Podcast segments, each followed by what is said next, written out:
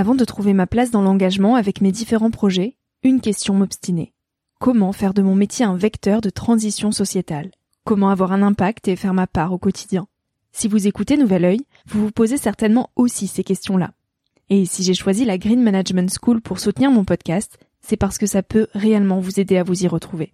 Se former au métier de la transition écologique, ce n'était pas si accessible il y a quelques années, mais ça l'est aujourd'hui. Ça l'est tellement que l'on ne sait plus qui croire, quelle formation entreprendre, ni ce que ça vaut.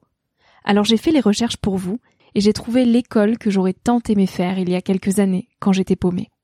Des cours approfondis sur le climat, la biodiversité, l'agronomie, la géopolitique, mais aussi sur les modèles économiques vertueux, le tout dispensé par des spécialistes et des personnalités inspirantes.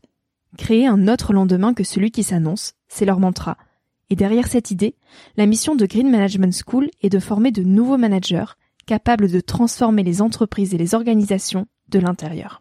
Toutes les informations sont en description. Merci à Green Management School de croire en nouvel œil en soutenant cette saison de podcast. Tout de suite, place à un nouvel épisode.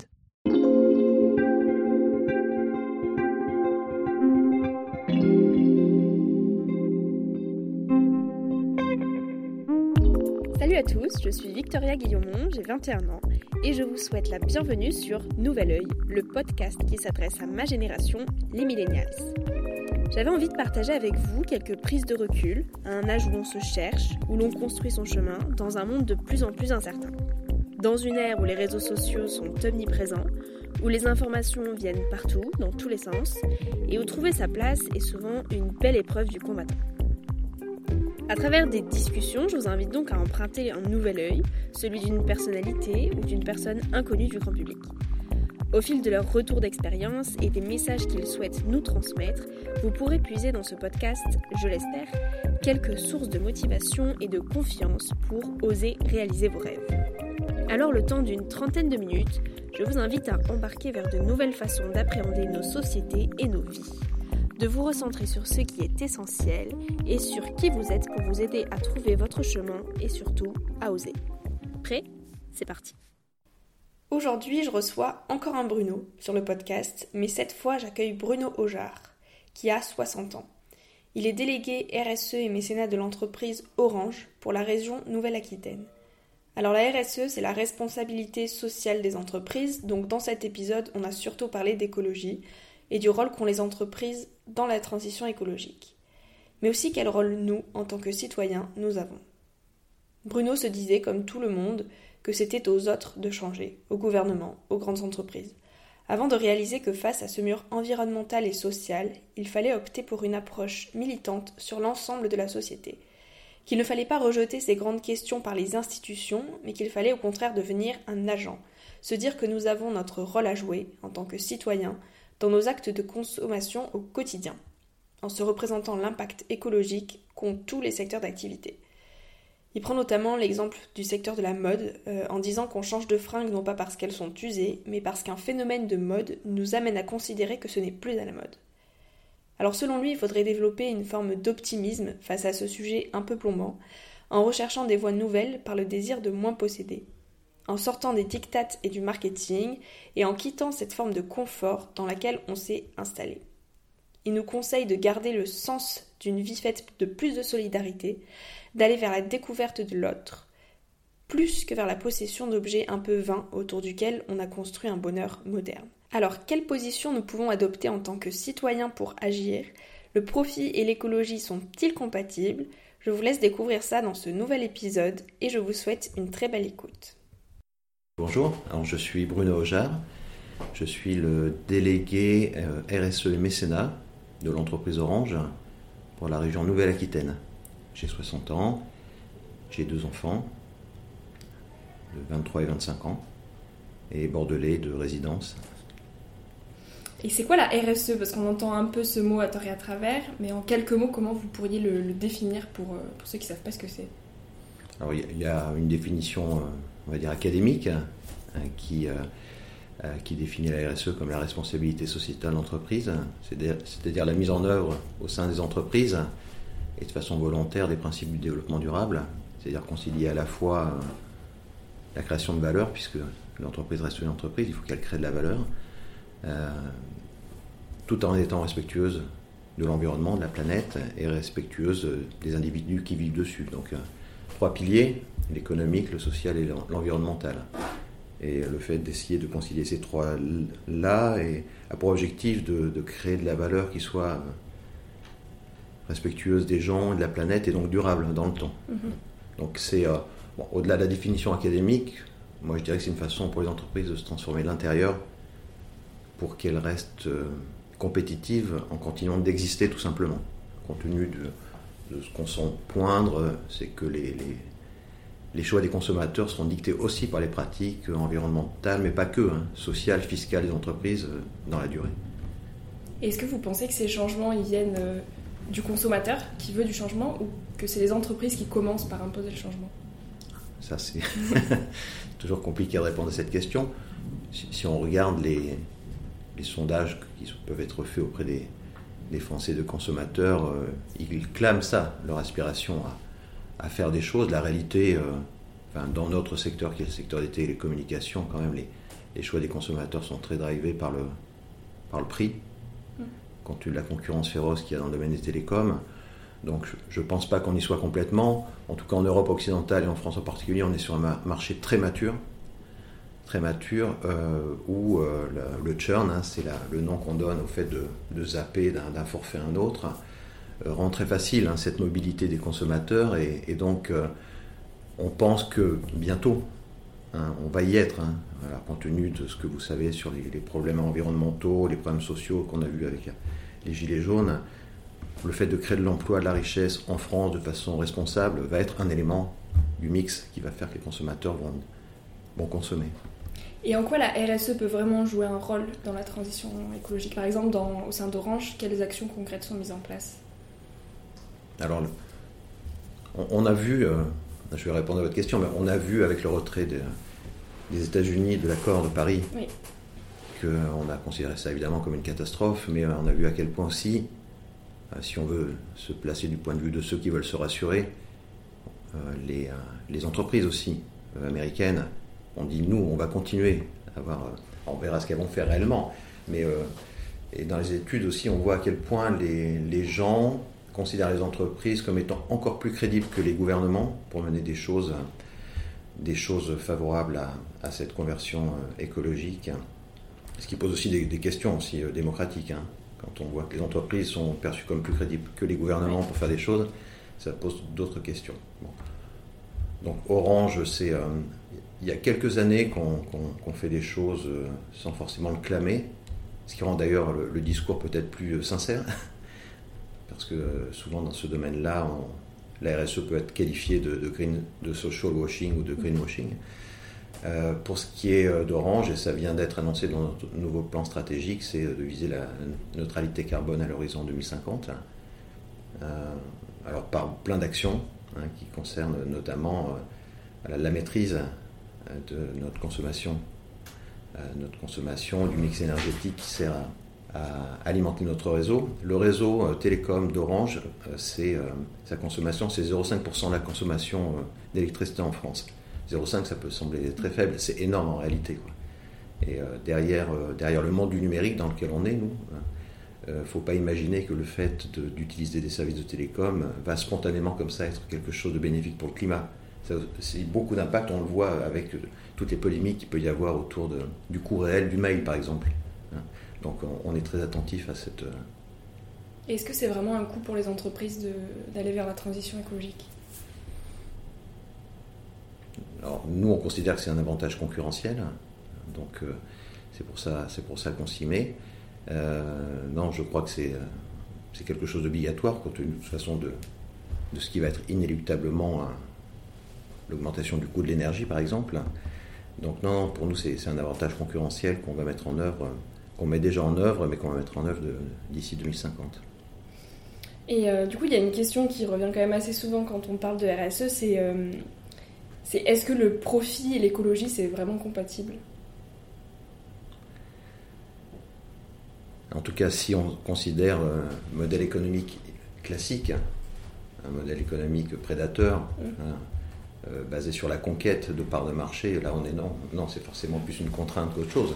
Si on est dans, euh, dans quelque chose qui consiste à garder les clients qu'on a déjà, les fidéliser, non, c'est quelque chose de, bénéfique, au contraire. Donc tous les secteurs d'activité ne peuvent pas aller vers la transition écologique s'ils veulent rester concurrentiels? Hum, Moi, je dirais qu'ils vont tous être amenés à, mm. y passer. Euh, après, c'est aussi une représentation qu'ont les clients, parce que tout à l'heure, vous posiez la question, est-ce que c'est les, clients qui nous amènent à nous transformer ou nous-mêmes qui nous transformons, amenant les clients à s'interroger? Je pense qu'il y a déjà un, facteur éducatif qui est important, c'est euh, de se représenter l'impact écologique contre tous les secteurs d'activité. Bon, évidemment, j'ai parlé pour ce qui concernait une entreprise comme Orange. Mais euh, si je pense au, euh, je sais pas, au secteur de la mode, par exemple, de la fringue, voilà. je ne suis pas sûr que pour les gens de ma génération, acheter des fringues ont changé, même pas quand elles étaient usées, mais parce qu'un phénomène de mode nous amène à, considérer qu'une fringue est, plus à la mode, les gens ne se rendaient pas compte de l'impact écologique de ce secteur. Voilà. Donc je, prends cet exemple pour sortir des, des télécoms je pense qu'il voilà, il va y avoir déjà une prise de conscience sur le fait que tout ce qu'on achète, à partir du moment où on achète, à partir du moment où on consomme, à partir du moment où on crée des objets qui vont être distribués, conçus, transportés, euh, recyclés ou jetés, c'est un impact écologique. Et quand est-ce que vous, vous avez eu cette euh, conscience écologique? À quel moment vous avez eu envie de, de défendre cette cause? Alors, est-ce que c'est moi à titre personnel ou l'entreprise que je, que je représente plutôt vous, j'imagine Non, je, moi je suis pas plus, euh, plus angélique que les autres ou meilleur que les autres. Hein. Je pense que c'est euh, c'est un phénomène, enfin, de, une montée euh, lente et constante de la prise de conscience de ça. je pense que comme tous les autres, je, me disais que c'était aux autres de changer. Hein. C'est-à-dire au gouvernement, aux grandes entreprises alors qu'on voit que sur ce sujet, euh, voilà, c'est l'ensemble de la société. Je pense notamment aux consommateurs qui, euh, qui sont des, alors des citoyens lorsqu'ils votent, mais aussi sont des citoyens consommateurs lorsqu'ils achètent, de, par leur choix de, mm. consommation, de transformer euh, la façon dont les entreprises proposent des choses. Oui, c'est moi, l'exemple. Oui, il faut que les, deux, fait qu'il y a un phénomène de ciseaux. Hein. Euh, voilà. Pour ce qui me concerne, voilà, c'est honnêtement plutôt, plutôt récent compte tenu de l'urgence écologique. Euh, et pour ce qui est de l'entreprise, honnêtement, c'est plutôt euh, lié à l'arrivée de Stéphane Richard, qui est notre PDG, en 2010, qui est arrivé à l'occasion d'une crise sociale majeure hein, de notre entreprise. Donc là, on n'était pas sur le champ de l'écologie, hein, mais sur le champ du, bien-être au mm. travail. Et ça fait partie de la RSE, évidemment, tout autant que l'écologie a considéré qu'il était indispensable, pas, pas, que pour des raisons morales, hein, mais de concilier l'économique et le social. Donc maintenant, par extension, ben, on concilie l'économique, le social et l'environnemental dans un plan stratégique qui, vient d'être annoncé et qui va faire que, euh, c'est ce qu'il dit en tout cas, euh, on va pas faire de la RSE, on va être une entreprise responsable. Et ça veut dire se transformer dans tous les métiers, et pas que ceux qui, comme moi, portent la RSE. Mm. Mais quand on est acheteur chez Orange, comment est-ce qu'on achète auprès d'entreprises qui elles-mêmes ont des pratiques éthiques, environnementales compatibles avec ce qu'on veut faire lorsqu'on est, euh, euh, lorsqu'on est manager d'un service client, lorsqu'on est technicien et qu'on va chez les clients, comment est-ce que chez le client, c'est des petits détails, mais ben, on y va peut-être euh, avec des modes de transport écologiques comment est-ce qu'on trie ses déchets chez le client pour que revenant chez Orange, eh bien tout ça rentre dans un flux euh, qui soit euh, valorisé, reconditionné, etc. Voilà. Donc on est vraiment dans des tout petits détails qui vont faire que l'entreprise se transforme de l'intérieur. Et comment nous, on devient un citoyen éco-responsable? Au-delà de l'entreprise? Déjà en, se considérant comme un agent euh, un agent économique, un agent euh, social de tout ça. C'est-à-dire que pas rejeter cette question-là mm. vers les grandes institutions, hein, les corps intermédiaires, euh, mais voilà, en se disant qu'on a une responsabilité, évidemment multipliée, considéré individuellement est infime. Si on considère la, masse des clients sur un pays, dans une région, devient quelque chose de considérable, considérant aussi le phénomène de bad buzz ou de good buzz, c'est-à-dire la réputation que peuvent avoir les entreprises dans ce qu'on dit mm. sur elles par des pratiques qui sont soit à rejeter, soit à plébisciter, peuvent avoir être un levier considérable de cette transformation. D'accord, et donc euh, ce podcast, il s'adresse à ma génération, les millennials. Euh, et qu'est-ce qu'on peut faire, nous jeunes, à notre échelle, pour essayer de faire euh, bouger les lignes? Faire sans doute ce qu'ont pas fait vos parents, parce que j'ai pas forcément fait, c'est-à-dire mettre en œuvre tout ce que je viens de, tout ce que je viens de dire en ayant, euh, en ayant, euh, en ayant une approche un peu militante de ça. Euh, je crois que là, on est dans une forme d'urgence. Hein, où ce que j'ai décrit, ce que je décris là, c'est une façon, voilà, c'est une écologie qui ne serait pas punitive, mais une écologie qui, qui serait drivée un peu par l'économie, où le choix des consommateurs impacterait les entreprises, leurs choix, etc. Je crois que là, il y, a, une urgence, il y a un mur environnemental et, social, hein, pas que environnemental et social, qui va faire que, on le voit avec euh, le phénomène Greta Thunberg, euh, je crois qu'il va y avoir des formes d'engagement qui vont, euh, sans aller à des engagements radicaux, qui va faire qu'il faut que la jeunesse se lève. Quoi. Et, et parce qu'on ne peut pas forcément attendre que par le, les, transformations des choix de consommateurs, on, on arrive à, à cet idéal que je dressais. Donc, euh, euh, donc je pense qu'il faut que cette jeunesse soit euh, éduquée, ça passe beaucoup par l'éducation, consciente, qu'elle intègre la difficulté de ses choix, parce qu'on n'est pas, dans un, monde idéal, il va y avoir quelques difficultés quand même à faire ces choix-là. Hein, ça veut dire quitter une forme de confort, dans lequel on est installé. Alors nous, les générations euh, quoi, baby boomers, c'est un peu ça, euh, pour lesquels c'est sans doute plus difficile que vous, mais dans lequel on est installé, dans lequel on croit qu'on est dans une forme de, de bonheur ou de, confort, et euh, en fait, le, en sortir va, être un peu difficile. Donc, alors peut-être que les, les, jeunes générations sont encore plus que nous prises par des phénomènes de, de marketing euh, qui amène à forcément euh, changer assez rapidement euh, ses achats, qu'ils soient dans le domaine des nouvelles technologies ou dans le domaine de la mode, comme j'évoquais tout à l'heure. Voilà, je pense que ça va être les premiers à essayer de sortir de cette dictate du marketing amenant à, renouveler constamment les, produits et les services. Et dans la, dans la, stratégie RSE de l'entreprise, on est au-delà de, limiter notre, nos, consommations, notre rejet de CO2, il y a aussi la question aussi du recyclage, euh, de l'éco-design de, nos produits, de nos services, pour que euh, non seulement, je prends l'exemple de la dernière box, la box 5, la Livebox 5, non seulement elle consomme moins d'énergie, mais 100% des plastiques qui la constituent sont recyclables, etc. Euh, etc. Donc, je suis un peu long dans ma réponse, mais voilà, il faut vraiment que cette génération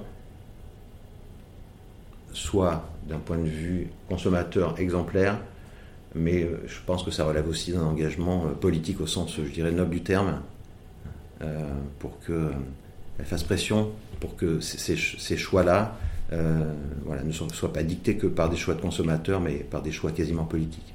Mais je pense que pour nous, enfin les jeunes, c'est d'autant plus dur de d'accorder nos actes avec ce qu'on pense. Parce qu'en fait, avec euh, l'émergence des réseaux sociaux, euh, des médias, de, du tout plus facile, plus rapide, etc., en fait, on est encore plus euh, amené à en vouloir toujours plus pour se comparer aux autres, pour montrer ce qu'on a de mieux que notre voisin. Et en fait, on est un peu pris en sandwich entre, deux, situations. Donc, une qui veut qu'on sauve la planète qu'on agisse euh, comme de, bons citoyens responsables. Et en même temps, euh, c'est vrai que si on se retire complètement de ce matérialisme, on se met un petit peu en retrait par rapport aux autres, au final. Parce que Parce que si on n'a plus le dernier téléphone, si on n'a pas les dernières baskets Nike, si on n'est pas toujours au top de la mode, en fait, on s'identifie à ça aujourd'hui. Donc je pense que les jeunes, ils ont de plus en plus de difficultés en fait à, à se peut-être peut-être pas à se remettre en question, mais en tout cas à accorder leur, leur, parole avec leurs actes, parce qu'ils sont un petit peu pris euh, dans les mailles du filet. Quoi. Oui, et euh, vous avez raison. Hein. Je pense que quand même c'était vrai à ma, génération, enfin l'espèce de, modèle social que renvoie la possession d'une voiture, d'un téléphone. Euh, je pense que c'est renforcé en effet par la, la, communication digitale dans laquelle vous êtes peut-être plus que nous pris et la comparaison qu'on peut faire par rapport aux autres. Mais je pense qu'il y a peut-être aussi, si, j'espère donner des, raisons d'espérer en écoutant ce podcast, on peut aussi imaginer qu'il y ait une sorte de, design nouveau, d'une forme, de, alors pas de bonheur, mais de plaisir au moins, de moins posséder. On sent ça euh, venir. Mm, mm. Peut-être qu'il va être à la mode d'avoir un, un, smartphone qui se répare, qui s'upgrade, alors je, vais en profiter pour faire la pub pour Orange. Hein. Dans nos boutiques, on vend le Fairphone, qui est alors qui n'est pas encore le smartphone idéal, mais qui a ses caractéristiques. Mm. C'est-à-dire qu'on peut le grader, quand il est en panne, on peut le réparer, etc. etc.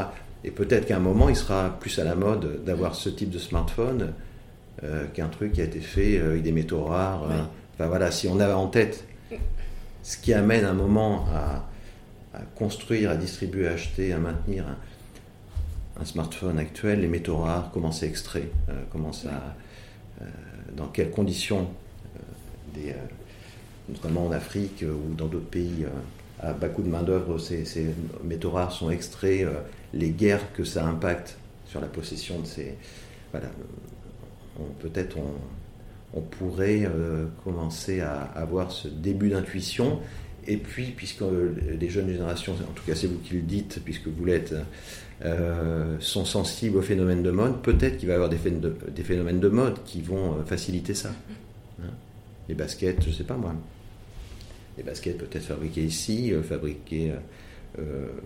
on voit quand même que dans le domaine de la mode, il y a de plus en plus de, magasins seconde main qui... alors ça reste peut-être un, phénomène marginal, mais peut-être qu'il va devenir à la mode de toute façon, on va être obligé euh, quelque part d'aller vers là. Mmh. On voit avec la, la, Vogue, de, la Vogue de Vinted, par exemple. Mmh. Euh, je suis pas sûr que les gens qui, sur Vinted, euh, revendent leurs leur fringues, par exemple, se disent tiens, je fais un, geste écologique. Hein. Mais ça participe peut-être de moins acheter des, des choses nouvelles mmh. et plutôt de recycler des choses dont on ne veut plus. Non, non, il faut être, faut être optimiste. En tout cas, c'est vous qui avez la main. Oui. Là, pour le coup, euh, c'est plutôt à vous de jouer. Mm. Et, euh, parce que c'est vous, alors là, pour le coup, qui allez être impacté par euh, ce qu'on pressent. Donc, si vous ne le faites pas. Et quel conseil vous donneriez à un jeune aujourd'hui? Ça peut être personnel, professionnel.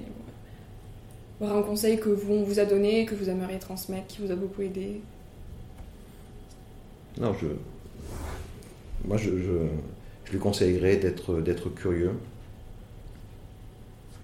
Et là, pour le coup, le, numérique apporte beaucoup de façons d'être curieux et d'avoir des renseignements. Alors évidemment, hein, il y a toujours les phénomènes de désinformation qui sont toujours possibles, hein, mais je pense que de façon accessible, il y a énormément de choses sur les, ce qui euh, constitue les choses qu'on achète, les produits ou les services. Euh, s'intéresser euh, globalement, dans une logique un peu systémique, à autre chose que ce qui peut être perçu comme le coût mm. euh, d'acquisition d'un produit ou d'un service, mais la façon dont c'est produit, où c'est produit, dans quelles conditions, comment éventuellement une deuxième vie peut être donnée par la possibilité de réparer, de recycler, de créer de l'emploi justement à l'occasion du recyclage et la revente de choses dont on ne veut plus. Voilà, c'est d'être de développer, de développer une connaissance de tout ça et pas de s'intéresser uniquement au coût d'acquisition et de considérer qu'il n'y a aucun coût lorsqu'on s'en débarrasse de façon euh, un peu légère. Voilà. Donc je pense que ça, ça va réclamer un, peu d'effort euh, d'information. Alors l'éducation, elle, est à donner par le système éducatif, hein, mais euh, l'information, ça c'est un travail de chacun. Et puis en effet, faire des choix qui, de mon point de vue, ne sont pas si douloureux que ça. Je pense qu'il y a une esthétique de la vie qu'on peut trouver dans, ces nouvelles formes de consommation. Alors vous parliez de mon exemple, là je suis, voilà, bon, parce qu'il est tôt ce matin, je suis, je suis venu en moto, mais sinon je me déplace en vélo. Mmh. Honnêtement, je, suis, j'habite pourtant de façon assez éloignée de mon, travail, mais il y a un plaisir quand même quand il fait froid ou quand il pleut à se déplacer en vélo dans une ville comme Bordeaux par mmh. Je ne peux pas honnêtement dire que c'est une souffrance d'avoir renoncé à la voiture euh, pour mes trajets domicile-travail, d'avoir choisi le vélo. C'est un geste écologique. Je pense que j'y gagne du point de vue de ma forme. Euh, et quel plaisir de se déplacer dans une ville comme Bordeaux en, vélo. Donc on ne peut pas toujours parler de souffrance quand on fait des choix comme cela. Et j'ai été contraint, c'est vrai, par euh, l'impossibilité quasi, euh, quasi objective de se déplacer dans des villes comme Bordeaux dans un véhicule individuel. Et c'est pas forcément une démarche écologique qui m'a mu au départ. Mais quand on regarde le résultat, c'est génial de le faire. Donc pour répondre à votre question, euh, voilà. je, pense qu'il faut développer une forme d'optimisme par rapport à ça. C'est plutôt, euh, c'est un sujet un peu plombant. Oui, c'est sûr. Hein, quand on regarde un peu les médias, on parle de ce qui se passe en Australie. Oui, il suffit d'allumer la télé, puis en fait on se dit, mais on n'a pas d'avenir. Bon, quoi. Oui, à quoi bon Alors évidemment, on peut être collapsologue, hein, se réfugier en haut d'une montagne et et se retirer de la vie euh, comme un ermite. Certains ont fait ce choix-là. D'ailleurs, il faut, faut, faut, les écouter parce qu'il y a des choses qui sont intéressantes, pas forcément des illuminés. Euh, non, oui, je suis hein. d'accord. Euh, parce que ce qui est derrière aussi, il promeut une vie aussi faite aussi plus de solidarité. Hein. Plus simple. Plus simple. voilà, donc pas avoir de. être un peu open-minded, c'est mm. ouvert, quoi. Mm. optimiste, rechercher des, des voies nouvelles et considérer qu'on peut encore euh, réussir et prendre du plaisir dans cette réussite. Super. Euh, j'aime bien euh, terminer mes interviews en demandant à mes invités quelle citation ils préfèrent. Une citation qui, qui, vous a marqué, par exemple. Ah. en lien avec ce sujet Pas forcément, non, pas forcément. Ah. Il ouais, y, y, a il y a une phrase que j'aime bien, un peu passe-partout, c'est que quand, quand, le sage montre la lune, l'imbécile regarde le doigt. Voilà. Donc, euh, euh, je pense que voilà, euh, quand, sur, sur les sujets qu'on vient d'évoquer, ce, qu'il faut garder à, l'esprit, c'est le sens de tout ça. Hein. Et, et, montrer la lune, c'est ce qu'on vient d'évoquer, c'est-à-dire un, monde qui serait évidemment euh, sauvé par rapport au mur écologique et euh, au mur social, mais garder le sens aussi d'une vie peut-être plus faite de solidarité, dans lequel la satisfaction sociale serait plus liée à la découverte de l'autre, à l'entraide, plus qu'à la possession d'objets un peu vains, mhm. hein, autour duquel on a construit un bonheur moderne dont on s'aperçoit à quel point euh, il va nous, nous mettre dans le mur tous, nous détruire. Voilà. Et c'est le sens qu'il faut garder quand le, sage montre la lune, et pas uniquement euh, regarder le doigt de phénomènes de mode ou euh, considérer peut-être la RSE si on y adhère comme un phénomène, le énième phénomène de mode, mais garder le sens de ce que ça veut dire sur une transformation assez complète de nos modes de vie. Quoi. Parfait, très bien. Ben, merci beaucoup d'avoir accepté cette interview. Merci.